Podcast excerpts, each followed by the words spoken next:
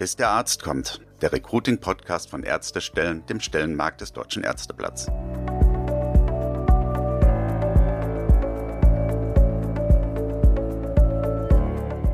Herzlich willkommen zur nächsten Folge von Bis der Arzt kommt, dem Recruiting-Podcast von Ärztestellen, dem Stellenmarkt des Deutschen Ärzteblatts. Ich bin Stefanie Hanke, Online-Redakteurin bei Ärztestellen.de und bei mir im Podcast ist heute mal wieder unser Ärztestellen-Recruiting-Experte Konstantin Degner zu Gast. Wir sprechen heute über den Ärztemangel, der jetzt schon in Deutschland ein großes Problem ist und sich zukünftig noch deutlich verschärfen wird. Und das, obwohl es in Deutschland aktuell mehr berufstätige Ärztinnen und Ärzte gibt als jemals zuvor. Wie es zu diesem Paradox kommen kann, das erklärt Konstantin gleich in unserem Talk. Und er hat jede Menge praktische Tipps mitgebracht. Und zwar in Form von jeweils fünf Do's und Don'ts also Tipps, was Sie für ein erfolgreiches Recruiting unbedingt tun sollten und was man lieber vermeiden sollte. Bis der Arzt kommt. Tipps von unseren Recruiting-Experten. Konstantin, hallo, schön, dass du mal wieder bei mir hier im Studio bist. Wir haben ja lange schon nichts mehr zusammen gemacht. Sag mal, du hast mir erzählt, du hast einen Gastbeitrag verfasst für das Human Resources Manager Magazin. Thema ist fünf Do's and Don'ts beim Recruiting für Ärztinnen und Ärzte. Erzähl mal, warum ist das so relevant? Ja, hallo Stefanie, schön wieder mal hier zu sein. Nachdem die letzten Folge ja viele Gastredner zu Wort gekommen sind, freut es mich dann auch mal wieder hier im Podcast aktiv was beitragen zu können. Und genau, ja, wie du sagst, es erscheint jetzt zeitnah der Artikel im Human Resources Manager Magazin mit dem Thema fünf Do's and Don'ts im Recruiting für Ärzte und Ärztinnen. Warum ist das ein wichtiges Thema? Wir haben die Situation im Gesundheitswesen, dass Personalverantwortliche vor nie dagewesenen Herausforderungen stehen. Das heißt, insbesondere Thema Fachkräftemangel, natürlich nicht nur eben bei den Ärztinnen und Ärzten, das gilt auch für Pflegerinnen und Pfleger. Zwei Zielgruppen, die enorm wichtig sind für Krankenhäuser und wo ein großer Fachkräftemangel herrscht. Und mit Blick auf die Ärztinnen und Ärzte haben wir eben die Situation heute, dass wir schon vom Ärztemangel sprechen. Das ist jetzt so ein bisschen paradox, weil wir haben über 420.000 berufstätige Ärzte und Ärztinnen, so viel wie nie zuvor. Aber wir nehmen alle, sei es privat oder eben halt die Kliniken, die Einrichtungen, den Ärztemangel wahr. Und das ist die Situation, die zukünftig jetzt auch nicht besser wird. Warum wird die nicht besser? Demografischer Wandel betrifft uns als Gesellschaft, sei es in Bezug auf Rente, sei es auch in Bezug auf die Wirtschaftskraft, was die Bundesrepublik angeht, aber eben halt auch ganz klar in der Gesundheitsversorgung. Jeder fünfte Arzt in Deutschland steht unmittelbar vor dem Ruhestand. So, das heißt, die verschwinden. Und es kommen auch nur deutlich weniger nach. Da gibt es auch unterschiedliche Gründe für. Steigender Druck, zu viel Bürokratie, zu wenig Digitalisierung. Also der Beruf des Arztes ist auch jetzt nicht gerade sehr attraktiv. Es gibt eine Umfrage vom Marburger Bund, in der geben ein Viertel der Ärzte an, dass sie darüber nachdenken, den Beruf zu wechseln und den Beruf des Arztes aufzugeben. Ähnliches sieht man auch jetzt schon im Studium. Schätzungen zufolge entscheiden sich so 10 bis 15 Prozent der Studierenden nach dem Studium gegen den Beruf als Arzt oder Ärztin. Das heißt, wir haben mal die Situation, dass die Menschen, die sich um unser Wohlergehen kümmern, bei den Ärzten, die werden einfach deutlich weniger in Zukunft. Und das zeigt jetzt einfach, dass ein entschlossenes Handeln notwendig ist, um die medizinische Versorgung aufrechtzuerhalten. Und das bedeutet eben auch, dass wir uns bei der Rekrutierung von Ärztinnen und Ärztinnen auf neue Gegebenheiten einstellen müssen und zukunftsweisende Strategien entwickeln müssen. Und darum geht es in diesem Artikel, mal fünf Do's und Don'ts zu beleuchten, was es beim Recruiting zu beachten gilt.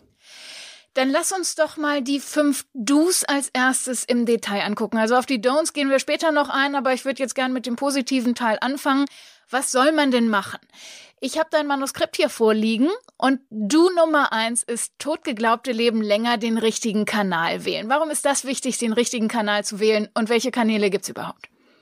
Ja, wir haben die Situation bei den Kliniken und Einrichtungen, dass diese eben halt oft einen standardisierten One-Size-Fits-All-Recruiting-Ansatz wählen. Das heißt, der Recruiting-Prozess beginnt meist mit einer Stellenanzeige und das eben in den meisten Fällen halt online.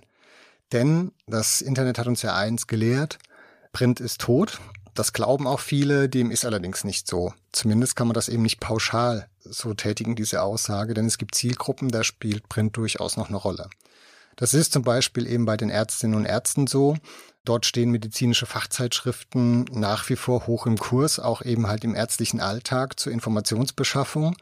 Das belegen auch immer wieder ganz, ganz viele Studien. Als letztes die Elamed-API-Studie zur Mediennutzung. Mit über 98 Prozent ist hier ganz klar zu sehen, dass medizinische Fachzeitschriften hier einfach noch hoch im Kurs stehen. Und das gilt aber auch für die Stellensuche. Also 80 Prozent der Ärztinnen und Ärzte nutzen Stellenmärkte in medizinischen Fachzeitschriften, um sich einen Überblick zu verschaffen. Beim Deutschen Ärzteblatt sind sogar 90 Prozent. Also 90 Prozent lesen den Stellenmarkt, um einen Überblick zu bekommen über offene Positionen. So, das heißt jetzt nicht, dass eben Print der einzige richtige Kanal ist. Also genauso kann man die Aussage nicht treffen, online ist tot. Es kommt letztendlich immer auf die Zielgruppe drauf an. Das heißt, man sollte sich eine entsprechende Strategie zurechtlegen und sich nicht nur auf einen Kanal verlassen und je nach zu besetzender Position eben halt diese Strategie anpassen.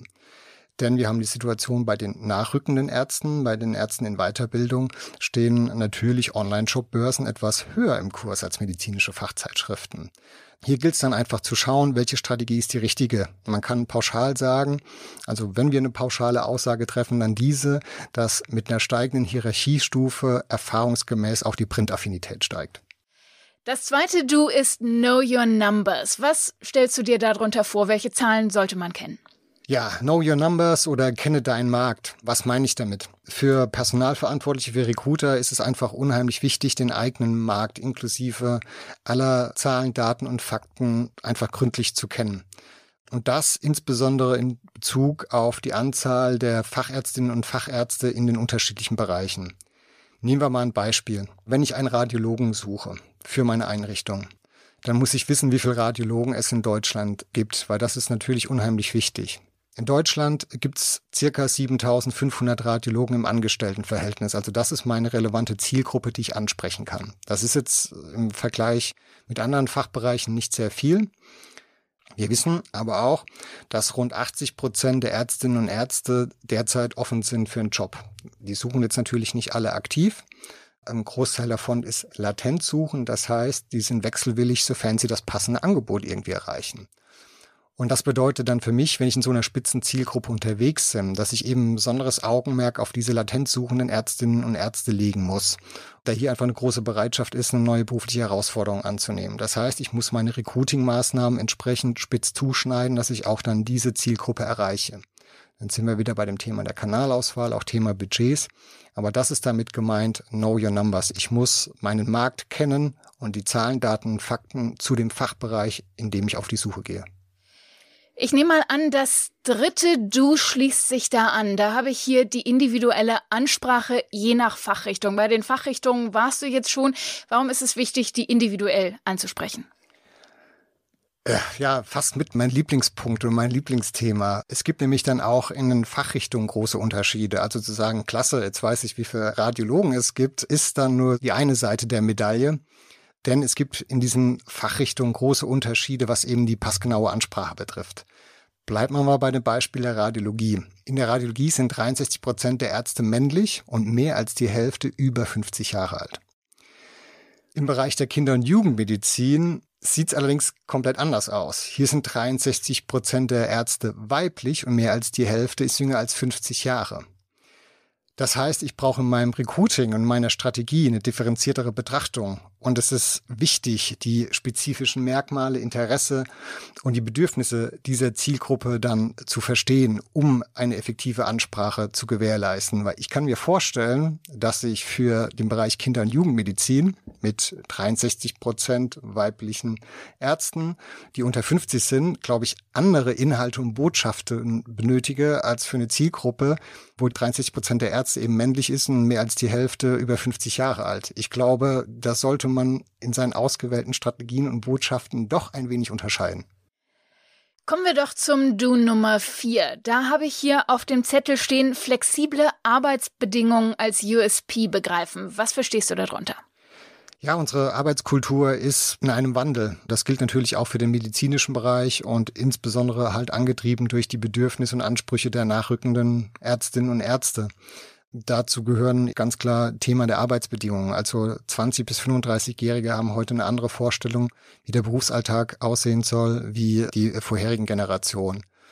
Und da ist natürlich gerade ein großer Punkt die Herausforderung, Beruf und Familie unter einen Hut zu bringen.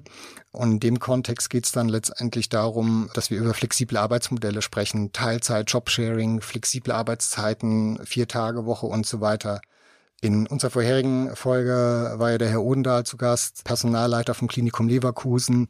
Der hat berichtet, dass sie allein für die Ärzteschaft 16 verschiedene Arbeitszeitmodelle haben. Und er hat ja auch da auch sehr ausführlich beschrieben, warum er das macht. Also hier verweist gerne an die Folge. Aber das sind genau diese Themen, die man mit anbringen muss beim Recruiting, flexible Arbeitsbedingungen als USP zu begreifen und als Vorteil zu sehen und nicht irgendwie als ein Übel, das sich anwenden oder auch anbieten muss. Dann sind wir bei den fünf Do's ja schon beim letzten angekommen, nämlich Nummer fünf. Und da hast du Zusammenarbeit beim Recruiting etablieren. Mit wem muss man denn zusammenarbeiten? Ja, Zusammenarbeit im Recruiting etablieren. Damit meine ich die Zusammenarbeit in der Einrichtung im Krankenhaus. Wir beobachten das sehr, sehr oft, dass die Zusammenarbeit zwischen dem Personalbereich und den im Recruiting-Prozess involvierten Chef- und Oberärzten nicht rund läuft. Also die Personalverantwortlichen sollten mit dem Wissen über die Zielgruppe und den USP glänzen. Die Oberärzte, Chefärzte kennen die Herausforderungen aus der Praxis. Das ist deshalb auch gut und wichtig, dass beide hier zusammenarbeiten, um einen guten Einblick zu liefern für Interessenten. Aber der Prozess sollte für alle Beteiligten, wenn möglich, maximal transparent irgendwie laufen.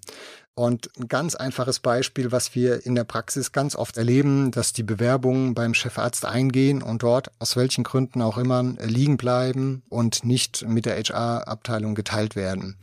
Das kann dann ganz, ganz viele Nachteile mit sich bringen. Zum einen, was die Geschwindigkeit dann angeht im Recruiting-Prozess, aber auch die Erfassung von KPIs und so weiter und so fort. Und deshalb ist es hier ganz, ganz wichtig, eine Zusammenarbeit zu etablieren zwischen dem Personalbereich und den involvierten Chef- und Oberärzten.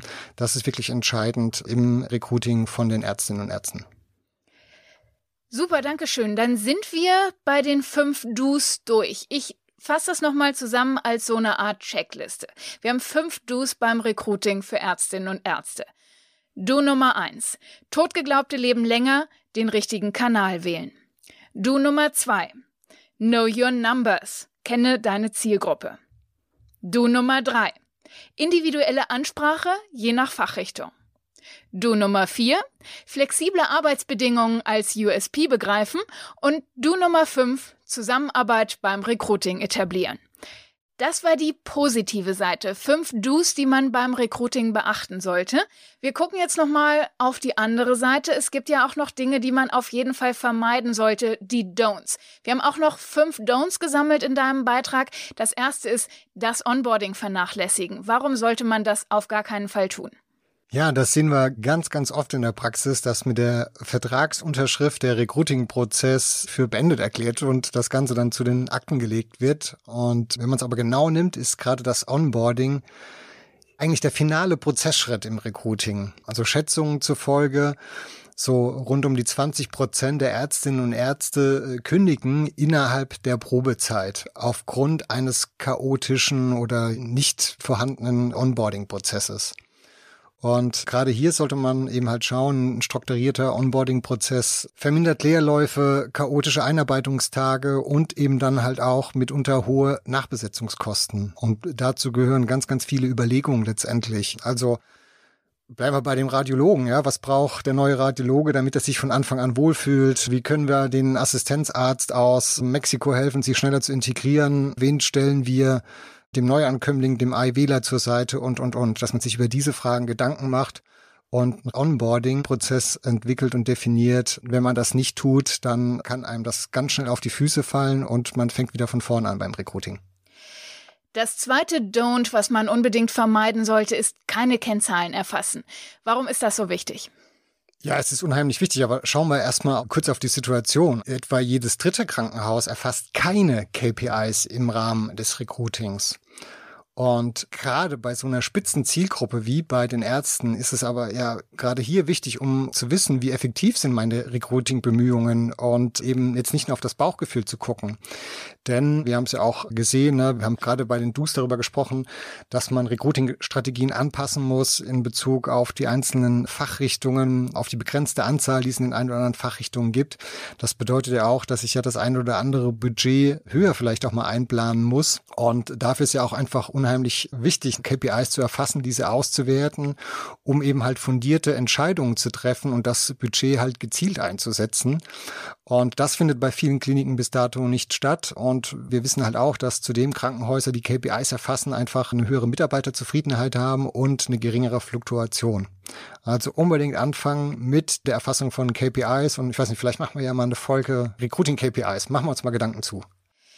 Das machen wir auf jeden Fall. Das wird irgendwann im nächsten Jahr 2024 mit eingeplant.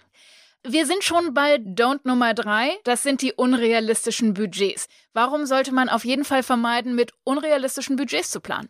Ja, das Recruiting von Ärztinnen und Ärzten ist eine große Herausforderung geworden und ein wesentlicher Faktor, der diese Situation negativ beeinflusst, sind einfach zu niedrige Recruiting-Budgets. Heißt, was passiert dann? Die Stellenanzeigen, meine Kampagnen, meine Maßnahmen landen halt einfach nicht auf den relevanten Plattformen und Kanälen und erzielen einfach nicht genügend Reichweite. Punkt. Also das ist dann das Ergebnis, wenn man am Recruiting-Budget spart. Und was oft in den ganzen Überlegungen nicht bedacht wird, sind die Kosten für eine unbesetzte Artstelle. Die sind nämlich deutlich höher als ein Budget, was man für Recruiting-Maßnahmen aufwenden muss. Wir haben mal ein Beispiel, also eine Oberartstelle, welche jetzt für 100 Tage nicht besetzt werden kann. Und das ist ehrlich gesagt noch ein niedriger Wert. Also der Schnitt ist bei um die 120, 130 Tage. Kostet ein Krankenhaus mehr als 100.000 Euro. Und wenn man sich das dann mal vor Augen führt und mal ins Verhältnis setzt, also die 100.000 Euro, was eben eine unbesetzte Stelle im Krankenhaus kostet, sollte man sich dann vielleicht doch nochmal durchaus überlegen, ob man nicht nur mal intern diskutiert über die Höhe des Recruiting-Budgets. Ja, das klingt total nachvollziehbar. Wir sind bei Don't Nummer 4 angekommen. Keine mobil optimierten Bewerbungsformulare. Warum sollte man unbedingt mobil optimierte Bewerbungsformulare nutzen? Ja, also die Karriereseiten von Krankenhäusern von MVZ und auch dort die Stellenübersichten sind in den meisten Fällen, also rund 90 Prozent, mobil optimiert. Das ist schon mal sehr gut. Das bringt allerdings recht wenig, wenn knapp die Hälfte aller Bewerbungsformulare, die hinter der Stellenanzeige hängen, nicht über das Mobiltelefon nutzbar sind. Was passiert dann? Man hat eine unheimlich hohe Abbruchrate. Und hier ist ein großer Nachholbedarf, dass das eben noch nachgezogen wird, dass Bewerbungsformulare auch mobil optimiert sind. Denn was wir beobachten, was wir sehen bei der digitalen Jobsuche, sind mobile Endgeräte bei den Ärztinnen und Ärzten das favorisierte Gerät und ganz weit vorne. Also rund 60 Prozent der Zugriffe auf Stellenanzeigen von Ärztinnen und Ärzten kommt über mobile Endgeräte. Deshalb unheimlich wichtig, dass nicht nur die Stellenanzeige mobil optimiert ist, sondern eben auch dann das Formular, das danach kommt, das Bewerbungsformular, das sollte unbedingt auch mobil optimiert sein. Und dann sind wir schon beim letzten Punkt angekommen. Don't Nummer 5, langsame Kommunikation. Was meinst du damit? Ja, genau, langsame Kommunikation auch, also so wie alle Themen. Das sind jetzt keine theoretischen Sachen, sondern alles Begebenheiten, die wir in der Praxis beobachten. Und das gilt eben auch für das Thema Kommunikation. Also das kennen wir alle. Mittlerweile in der digitalen Welt läuft alles schneller. Same-Day-Delivery. Ich kann in Echtzeit beobachten, wo jetzt gerade mein Paket sich befindet und so weiter. Und das, was wir so im Alltag alle schon erleben, wahrnehmen und auch gerne in Anspruch nehmen, das führt halt auch im Bewerbungsprozess einfach zu einer anderen Erwartungshaltung. Und das trifft auch auf die Ärzte zu. Also mehr als die Hälfte der Ärztinnen und Ärzte versprechen sich innerhalb von sieben Tagen eine Rückmeldung zu ihrer Bewerbung. Heißt also Absage oder Einladung. Also innerhalb von sieben Tagen wollen sie wissen, ob es für sie einen Schritt weitergeht oder nicht. Und diese Erwartungshaltung wird oftmals nicht erfüllt und es geht da halt einfach viel Zeit verloren und letztendlich halt dann auch die interessierten Kandidaten. Die warten nicht lange, die sind dann weg. First come, first serve. Wenn dann eine andere, das Krankenhaus, eine andere Einrichtung schneller ist, dann kann es sein, dass man da den kürzeren zieht. Deshalb ist die langsame Kommunikation das Don't und die schnelle Kommunikation das ganz, ganz große Du. Danke, Konstantin. Dann sind wir jetzt auch durch mit den fünf Don'ts. Die fasse ich auch nochmal in so einer Form von Checkliste zusammen. Don't Nummer eins. Was Sie auf gar keinen Fall tun sollten, ist das Onboarding vernachlässigen. Don't Nummer zwei. Keine Kennzahlen erfassen. Don't Nummer drei, mit unrealistischen Budgets arbeiten. Don't Nummer vier, keine mobil optimierten Bewerbungsformulare. Und Don't Nummer fünf, die langsame Kommunikation. you Und das war's auch schon wieder mit unserer aktuellen Folge von Bis der Arzt kommt, dem Recruiting-Podcast von Ärztestellen, dem Stellenmarkt des Deutschen Ärzteblatts. Falls Sie Fragen haben, Anmerkungen oder ganz allgemein mit unseren Recruiting-Experten über individuelle Konzepte sprechen möchten, dann melden Sie sich doch einfach. Wir haben dafür extra eine E-Mail-Adresse eingerichtet und die ist podcast.ärztestellen.de. Und natürlich freuen wir uns wie immer auch darüber, wenn Sie unseren Podcast weiterempfehlen, uns fünf Sterne geben oder in einem Podcast-Portal Ihrer Wahl einen Kommentar dalassen.